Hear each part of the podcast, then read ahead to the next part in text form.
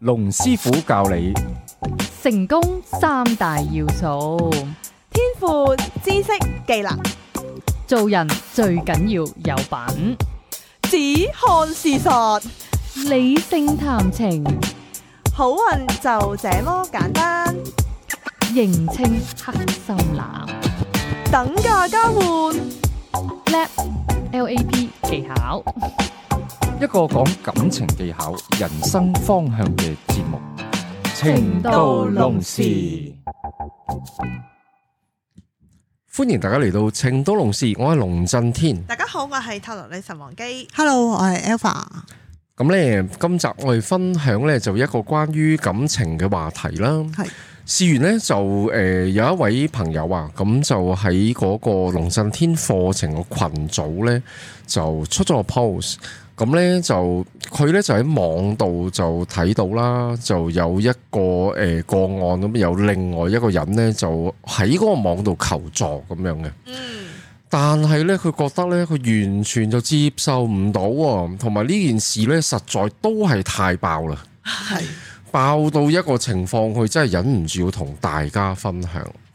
咁我哋咧亦都我哋 committee 咧都有開咗 開咗個會嘅，亦都係一致認為咧呢件事太爆啦，即係我哋覺得咧。都係接受誒、都係接受唔到啊！我哋，於是我哋就想分享俾大家聽。咁啊，當然啦，如果大家即係我龍震天課程嗰個群組入邊呢，好多呢啲討論嘅。咁啊，如果大家有參加課程，記得記得就入去嗰個 group 啦。咁如果未參加又想參加，就你只要參加我任何一個龍震天嘅 online course 同感情有關嘅嗰三個，其中一個呢，你都誒、呃可以入到呢個 group 噶啦。咁啊，大家可以留意。好，咁我哋咧就請女神咧就讀出呢個個案啦。好啦，咁佢就話呢個女仔就廿六歲啦，佢老公呢就三十五歲，結咗婚呢就啱啱兩年，咁而三月呢就有咗 B B。咁呢，佢同前即個男人呢就同前妻離婚，個女今年六歲呢就同佢哋一齊即係離婚一段時間。間噶咯，因為結咗婚兩年噶啦嘛，同佢老公，係啊係啊係佢啊，老公離婚就超過兩年噶啦啱。個女幾多歲話？六歲。六歲，OK。係啦，咁就結婚之前呢，就有好多人呢都勸過呢個女仔，唔明點解呢，佢要嫁俾呢一個男人呢，即使係做後母，咁呢，咁、個女仔就話可能因即使做後母即，係即係做，即使要做後母都好啦，即係點解你要嫁俾啊佢咁樣啦，即係咁你未嫁必㗎，因為佢離咗婚啊嘛，離咗。咗婚，誒，咁個小朋友未必跟佢個老老公啊嘛但係而家佢跟而家跟跟佢佢跟而家跟佢老公嘅係啦，OK 即。係識佢嗰陣時已經跟佢老公噶啦，係啦，哦，OK，OK，好，咁啦好，，好咁所以佢自己嘅解釋呢，就係話可能因為即係真係因為誒呃好愛佢啦，同埋嗰個感覺啦咁樣，咁佢就自己講我當個女呢就親生咁樣嘅，其實個感情呢一路都好好，佢已經習慣咗呢叫佢做媽咪噶啦，其實。咁佢話點知呢？誒、有一日呢，佢收工返到屋企，佢老公呢就已經喺屋企度等佢啦。平日呢，就係、佢老公係夜過佢收工嘅，跟住佢嘅前妻着住睡衣就喺個女間房度行出嚟，吓好 shocking 咯，係啦。呢個第一幕好 shocking。係啦，咁、個女仔呢就以為呢，佢係嚟探個女啦，但係都係呆咗嘅咁樣啦。咁因為着睡衣嘛，係好唔恰當啊嘛。係啦， 即係你唔會咁樣。咁跟住呢，佢個老公就開始同佢講啦，話佢前妻呢就生 cancer，啱啱就做咗手術，喺香港呢就冇親戚，而得個女啫。咁所以呢，就嚟投靠個女，咁就要喺呢度呢。個女得六歲，係啦啦，就投靠個女，就有個女，咁就話啊，要喺呢度咧住一陣咧就休養啦，咁樣，咁佢就簡直係晴天霹靂啦，但係呢個一陣係即係點為之一陣咧？住住一到住一段到日幾子咯，時一咧排住到咯佢覺得好為止咯。係啦，係咯，但係好多情同埋況呢啲未必會好噶嘛，有一需個要人照一顧個啊嘛。隱含嘅意思就係住到佢覺得佢可以走為止咯。咁而家唔係加油站啊 嘛，我入我入去加完油加滿油我就走得，咁我覺得。誒、健康嘅問題，如果一旦出現咗問題，就未必咁容易可以好不過得我覺得翻咯佢。老公都唔啱咯，係咯即係你接咗個前妻翻嚟，你先同我講，仲要我入到門口你先同呢個咁係啊好最明誇顯先張斬後喎奏啦，點會好好地談一談？佢老公啊，又佢老個老婆就應承啊一定唔會噶啦，佢都但係大咁約樣就都好唔知噶尊重啦啦。講係咯，好唔真先尊重個老婆咯斬後奏噶啦，呢係咯啲即即係咁你覺得點咧？你即係逼我一定要接受呢件事。哦係咯然之後就動之以情咯，就調翻轉晒啲説話嚟講咯，嗯好慘話啊話個前妻投靠個女咁樣講到好慘咁咁樣唔咯。係嘅，咁但係都唔應該係個女人又着住睡衣咁出嚟嘛，即係你你你上嚟，哎呀佢就點啊，咁你執晒啲嘢咁啊，即係都仲好過你好似住係喺啦，佢哋屋已企經經入日嗰下，住咗，咪係咯，係啊你。坐喺度等我好你哋，即係啊係你 你即係你正常坐喺度等我都仲好但係呢個當事人少佢又有咗喎。少係啊，哇！咁即係又有係咪會癲咗啊個前妻又翻嚟，係啊，咁會癲啊係咯係啊咁跟住佢就話，所以即係佢自己內心都覺得，唉、你即係個女得六歲，有咩值得去投靠呢？咁投靠個前夫哦係就喎，真咁啦啊，啱，係咪講到先係問？啊題，咁佢就話因為自己就做護士嘅，咁所以好容易心軟。見到啲人呢，因為病而無依無靠，咁佢都開唔到口叫佢走嘅。咁加上呢，佢都住咗入嚟啦，咁又真係的確呢個係個女嘅親生媽媽，咁佢一時都唔唔知應該點樣做嘅。咁啊，當時嘅我呢，又真係天真，以為佢哋之前離過婚，應該就唔會再有啲乜嘢啦。哇咁咁樣呢個六歲嘅女都係你諗下個 situation，佢而家係叫緊呢個誒老婆做阿媽噶嘛，係啊，跟住佢阿媽就改又名真咯係真真真係入咗嚟住，咁就佢叫咩咧？哦就咁媽媽一媽唔媽二係咁唔係，可喎。能一個係叫媽媽，一個叫媽咪 咯。你真係要個小朋友識得媽好識媽得、媽分，咪、係因為我媽媽、以媽前呢咪，哇，都好因為我 confuse。以前咧， 即係誒識得一對英國嘅 couple 啦，嚇咁佢哋兩個都係女仔嚟嘅，嚇咁佢哋都有一個仔嘅，即係佢嚇哋做咗啲啊人工嘅方法，而係令到佢哋有一個仔。咁而呢個仔點樣叫咧？一個就叫媽媽，一個叫媽咪咯。係啊，咁樣 啊，係啦，即係即儘係管有唔好一叫個錯係啦，係啊儘管有一個係爸爸，即係佢係爸爸爸爸嘅識形象㗎，係啦，係但啊係佢都會叫佢做媽咪嘅。係好得意。 好咁咧就話誒、呃好記得嗰晚食飯。咁平時咧都係個女仔煮嘅。咁今日咧誒，佢、個老公難得入嚟幫手。擺低個前妻同個女喺出邊，仲不斷咁樣同我傾偈，呢句都其實幾冇問題啦。咩難得入嚟幫手擺低個前妻，其實佢正常都唔應該理個前妻啦。 係咯，其實 係咪先不斷同佢傾偈，令到咧個女仔都有翻啲安全感。而食飯嘅時候咧，個女人仲哦，即係有啲熟咯。開頭好聲好氣咁營造個氣氛，即係等佢好似啊，你都唔使咁擔心嘅。其實我都唔係話有啲咩特別，純粹就係個健康問題啫，前妻個健康問題咁樣。係啦，咁跟住呢，就食飯嘅時候，個女人仲讚誒呢個女仔嘅手勢好好啦，難怪個老公同個女都肥我真係腦咗。海咧，我有晒畫面，即係其實可以拍一套戲喎，我覺係得。啊，跟住係啦，咁佢就話個女仔一方面就覺得誒個、前妻好似同佢示威嘅感覺，另外一方面呢，佢又鬧自己呢：「哎呀你太小人之心啦，即係咁樣。咁佢內心好似天使魔鬼對話交戰咁樣。佢話之後就有一段日子啦，佢帶住個肚啦，一收工呢，就去買餸煮飯煲湯俾老公嘅前妻。聽落係咪好諷刺呢？佢話我依家呢，就先四個月，仲要輪哇奸。！個問題會點樣同佢啲親朋戚友交代？係咯啊喂，最近點啊？冇啊！我老公咧，誒、接咗我前妻翻嚟住咯。咁佢而家唔舒服啊！我我我買餸啦，唔講啦。咁我要煲煲燉雞湯俾佢飲啊！係係咯。即係好難受啊！我覺得呢件事係啊，咁即係點搞？但係佢又護士喎，有個天職喎，係啊，仲要講到好似輪嗰、個阿林丁格爾咁樣喎，即係有一個惻隱之心，有愛心喎，照顧佢所以前妻佢，就好好，所以好矛盾啊，好係好糾結啊！好我聽落糾去，結，所以咪係前咩前妻嘅困擾係咪？啊係困好惑。啦，困惑係，跟住佢嗱咁咧，佢老公仲有一日咧，就同個女仔講啦，佢就話咧，誒、嬲啊！睇完係啦， 咁就話誒，佢即係個老公自己有時翻工冇煮飯俾個女人食，咁啊叫外賣又唔健康，咁咧就叫個女人咧就即係叫個女仔誒、當事人啦，一叫老婆係夜晚係啦老婆啦，夜晚咧就叫佢煮多啲，日頭咧就想嗰個前妻咧可以用微波爐叮翻熱，佢又話誒隔夜咧就對病人唔好嘅咁樣啦。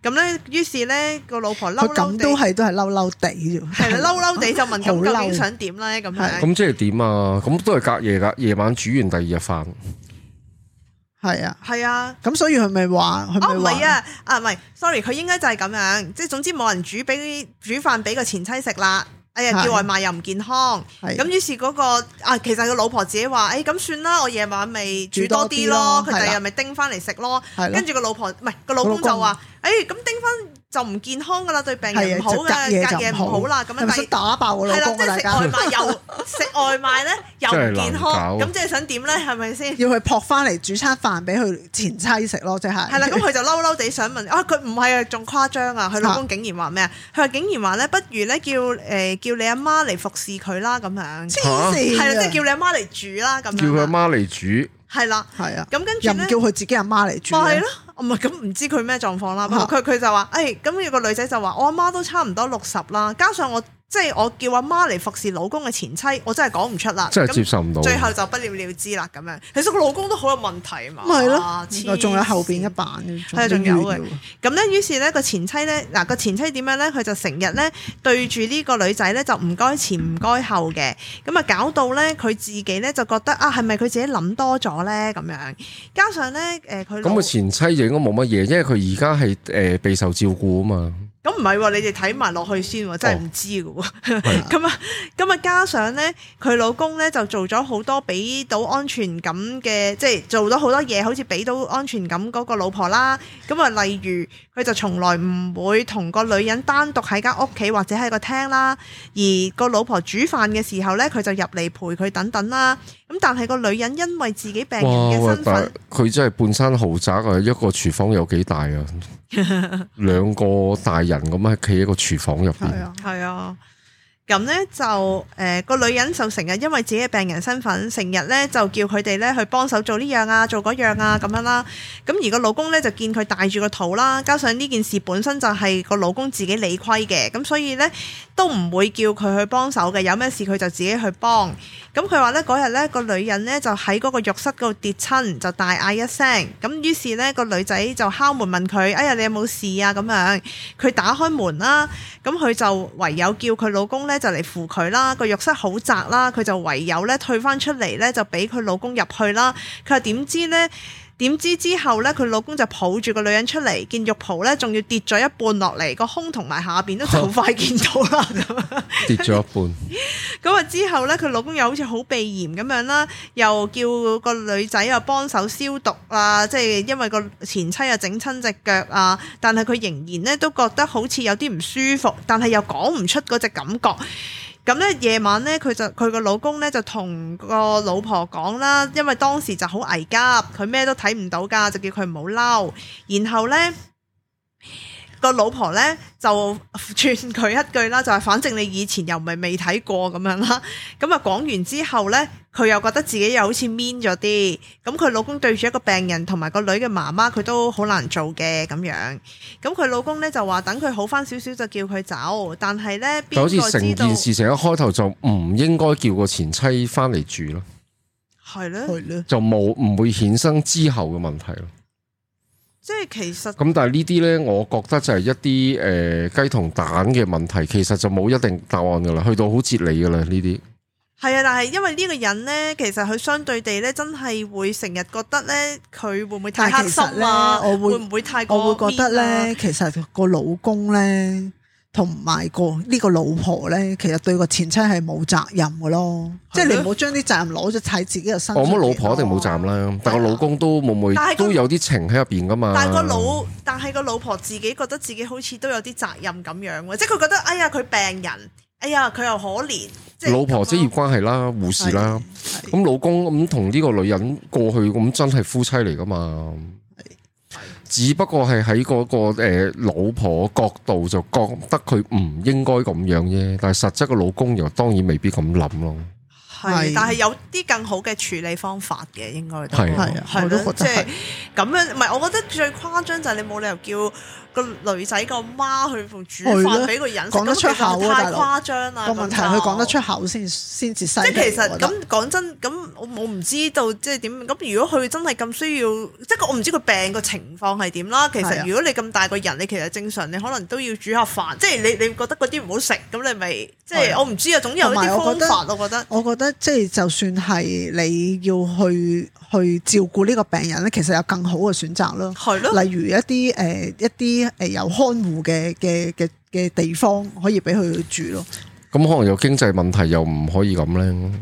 系咯，係所以佢佢就有啲即系唔知點啦，咁佢就即係所以又唔知呢個人幾時好翻啦，再黑心啲講復發係又點咧咁樣， 係啊，咁真係唔知喎。不過就最算慘就就嚟個 B B 又會出世啦，係啦咁就算唔復發，咁咁幾耐先至走？咁可能永遠都係咁噶係咯。係咯，咁佢唔係啊，同埋病人永遠都會可能會覺得自己係一個病人咯，佢永遠都唔會覺得自己好翻。咁佢住得好地地有人照顧，我都要無端端走啫。咁咪又冇乜誘因㗎啦，係真咯不過我係都唔會啦，我入咗半島又唔使錢，俾個總統套房俾我翻。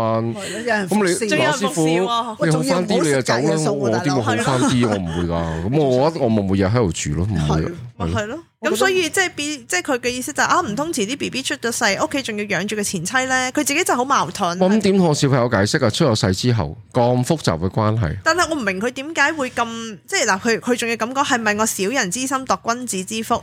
但係個前妻一齊住，我就真係覺得有條刺嘅，咁啊正常㗎啦。喂，正常嘅呢個正常人之常情嚟嘅喎。係咯唔會係啦啊。就其實算點樣接受啊？講真就算有錢佬幾個老婆都分開住啦。係啦係啊，咁佢而家就係係就冇冇錢錢啦啦，有錢就分開咗啦。啊，答得真係妙啊！真有錢個係。老公就唔係就整翻個屋請個工人唔啦。係就山頂咁啊，一號就你，二號就佢，三號就佢咁樣。係咁咧呢誒呢啲咧，我覺得就其實冇乜解決辦法㗎啦。聽落去係，咯，咁問題症結就應該一開頭老公就誒唔應該咁樣處理啦。同埋咧，自己都會留意一樣嘢，即係當然呢啲嘢係咪喺大家身上發生咧？我覺得亦都唔一定。但有多時咧，大家都明白一個道理就係、開始嘅時候，如果你有啲嘢你冇企硬或者係點樣咧，人哋褪下又埋一步，褪下埋一步咧，去到拉尾你就未必你可以誒、呃控制到啦。係都咯，係嘅。誒、呃我過去都有啲行有啲類似嘅 case 咧，就係俾個誒俾、個男人食住咗，嗯即係俾個男朋友或者老公食住咗。其實就係開頭嗰下，每日開頭約會嗰下，個男朋友可能發下脾氣啊，自己好驚喎。咁啊驚咧，咁啊跟住就可能氹下佢啊，點樣好好驚。個男仔就知啦，我就可以食到你啦。其實就係、其實就係嗰下嘅啫。係係如果你係嗰下呢，你可以食到對方或者點樣呢？其實呢，往後有冇機會改變呢？有機會嘅，你睇預殘片都會嘅，但係改變機會呢，其實就誒唔係咁大。係係咁我之前呢，我亦都有啲經驗呢，會就係、譬如誒、呃、養寵物啦，譬如朋友咁樣養我只狗呢，即係都會都會都會話俾我聽嘅，你一定要開頭你要震懾住佢，如果唔係呢。有因為有陣時因為狗咧係會識認人嘅，邊啲係好恰啲啊，邊啲係誒和蔼啲啊，邊個係一家之小主朋友都惡識啲啊啊，，就會分得嗱。小朋友亦都係一樣嘅。係 啊，你開頭你你就一定要食住佢嘅，你一定要震懾佢。咁咧就誒、呃我過去都有個旅行有類似嘅經歷啦，即係識咗嗰、個、呃、男仔，就係、嗰個男仔發脾氣咧，佢好驚，即係佢發嗰啲脾氣咧，好好奇嘅。佢講一句係點？哦，嗰陣時都未拍拖，個男仔係專業人士。即係擺明㗎啦！我講啊，我咩我有四等樓收租，即係又係嗰啲咁嘅嘢。係我其實我最驚，我就絕對我唔會鼓勵我啲旅行同呢人交往。係嗰啲男仔條件好，要你自己去 feel，唔係個男仔同你講啊，咁未見面或者第一次約會無啦啦同你講五等樓把鬼咩？咁就已經就講明噶啦，就係話誒呃嗱，冇激嬲我，激嬲我三次咧，我我就 block 晒誒嗰個女仔 WhatsApp 噶啦，我就唔中意呢啲嘢。喂，你有啲咁嘅癖好啫，你關我鬼事咩？俾我就唔唔會低聲下氣同佢交往啦。但係呢個女仔點樣啊？佢因為佢驚同呢個男仔斷聯啊，或者 miss 咗一個好大嘅機會，佢就好緊張啊！成日都哇，我我真係唔好做啲嘢咧，令到佢誒 block 咗我。哎呀，到底我做得啱唔啱啊？好驚啊！啊係啊跟住不停咧就誒嗰、個地位咪降低咗咯，同埋嗰個男人可能睇你啲嘢咯，佢用咗術喺個女仔度，佢 就負啊一面開頭就説服咗係啦，佢，説服咗佢啦。係咁你有一成咁唔可以咁樣噶嘛？咁如果咁如果咁樣，即係對自己好不利啊嘅，其實往後嘅情況好不利嘅。啊咁所以我就係話呢個人咧本身可能就太善心啦，個人係。你諗下，即係不過護士可能有好多啲情緒枷鎖喺度，即係有呢個社會道德嘅枷鎖喺自己度。係咯，係啊因為你諗下，即係嗰一刻佢佢點樣就都有 settle？嘅，即係呢啲其實類似醫生咁樣係啦啊。即係如果自己有咁嘅能力，見到嗰個人，我天職我就係要救人，我唔好係我姑勿論呢個人係咩人都好，或者我真係好憎呢個人，但係我都要救佢嘅。係呢個係與生俱來嘅一個天職。係咯，啊即係所以護士都係佢，所以佢好痛苦就係咁解佢咯。令到自己進退兩難啊！你明唔明？係啊，你咁你諗下嗰個你嗰趕個佢走又唔得，你唔趕佢走，自己個心又唔而嗰個得。老公做咗咩啊？只係入嚟即係同你。傾下偈，傾下偈幫手，哇！咁就好似搞掂噶咯係喎！啊哇，大佬你真係點樣去彌補我內心係嘅啊，係啊嘅嘅矛盾或者同埋嗰一下感受真啊係有啲 shocking，即係突然之間喺屋企咦咁樣 嘅，咁講佢真仲佢要第一下已經俾老公同埋前妻震懾咗。係咯，咁而嗰下我仲嘢要做我佢最選擇咗妥協啊嘛，選擇咗妥協，佢老公就 O K，你咁樣，我過兩日我咪又再進一步係咯，啊過兩日我咪又再進一步係咯啊。咪係咯，嗱，嗰啲飯菜話你不如每日煮啦，咁隔夜煮又唔好噶啦，咁你 O K，我又再進一步咯，我就睇下你個接受程度去到邊。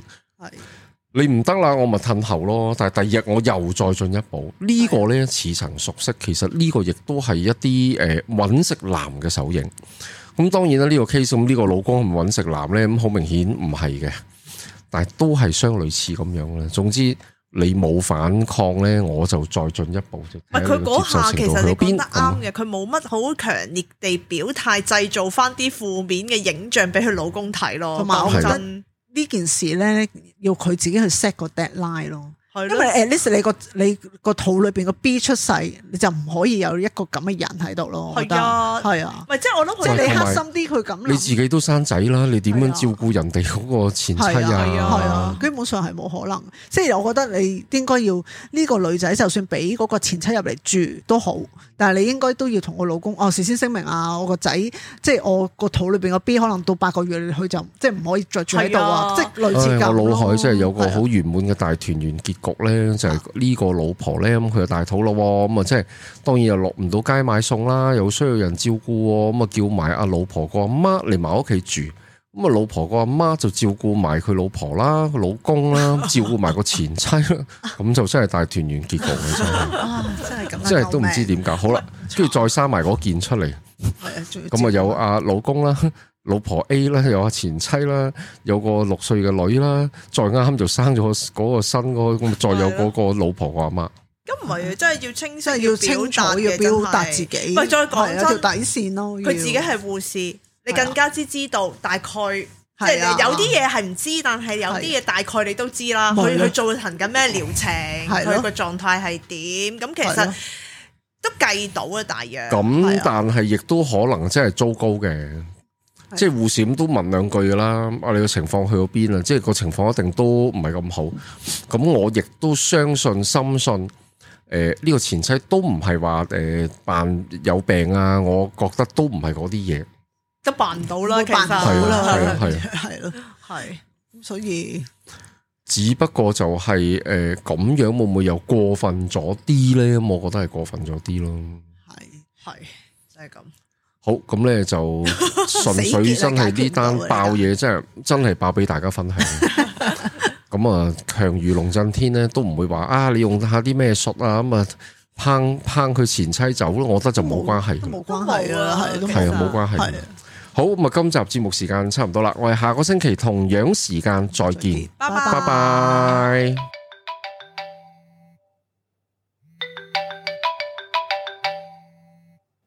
喂喂，點啊？ 係啊，個節目做完噶啦。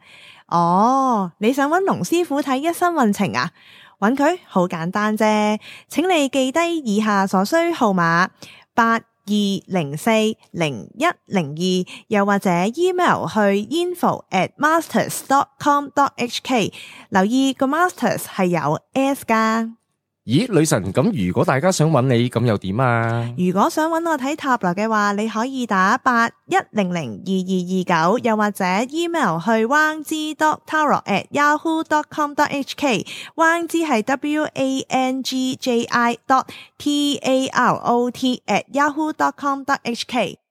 好，希望可以好快見到你啦。下一集情到濃時再見。